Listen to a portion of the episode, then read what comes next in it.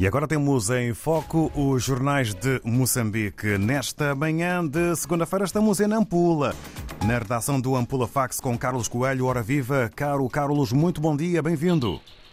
Bom dia, David Jassua, e bom, bom dia aos ouvintes da RDP África. Esperando que esta semana esteja a começar de uma forma maningo produtiva, vamos então saber o que podemos ler na mais recente edição do Ampula Fax.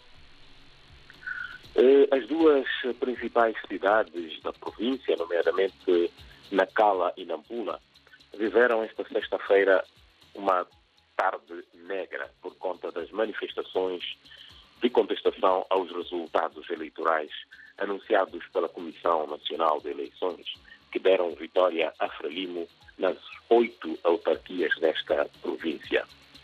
No rescaldo desta sexta-feira turbulenta, confirma-se pelo menos a morte de um menor, nove feridos por baleamentos com arma de fogo, viaturas e estabelecimentos comerciais vandalizados, barracas e residências incendiadas, várias pessoas, incluindo menores de idade, detidas pela polícia. Aliás, David, deixa-me dizer que hoje a cidade de Nampula acordou tímida e com um movimento desusado por conta do receio do retorno a estas manifestações com vandalismo à mistura.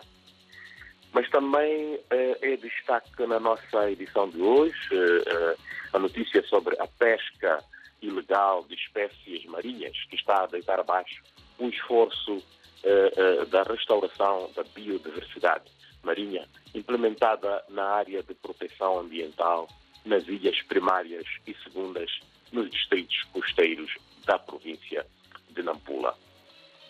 Já em relação ao algodão, os produtores de Nampula em particular e do país em geral foram convidados a aceitar transformações no uso das tecnologias para o cultivo do algodão.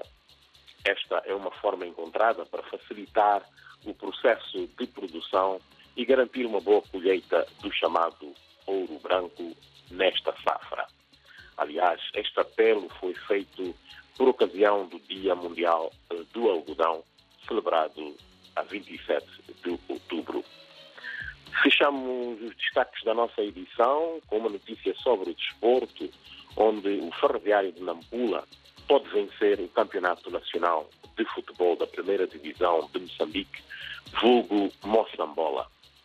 A uma jornada do fim, o Ferroviário de Nampula partilha a liderança da prova com o seu homólogo da cidade da Beira, a quem venceu este domingo por uma bola a zero, somando cada um deles 36 pontos. Por hoje é tudo, David. Uma boa semana laboral a todos nós. Muito obrigado ao caro Carlos Coelho. Votos para já de uma boa jornada para toda a equipa da redação do Ampula Fax. Estivemos em Nampula, Moçambique.